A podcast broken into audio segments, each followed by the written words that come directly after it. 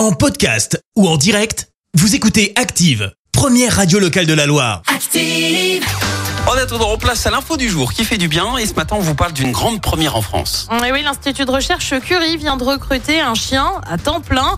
Euh, Snoopy accompagne les soignants et les patients qui luttent contre le cancer. Snoopy, eh ben, c'est un setter anglais noir et blanc de deux ans. Il a été adopté à la SPA. C'est donc la première fois qu'un hôpital en France se dote d'un chien à temps plein dans une unité de soins. Euh, D'autres pays comme les États-Unis ou encore le Canada recourent souvent à ces animaux thérapeutiques ou dits de médiation.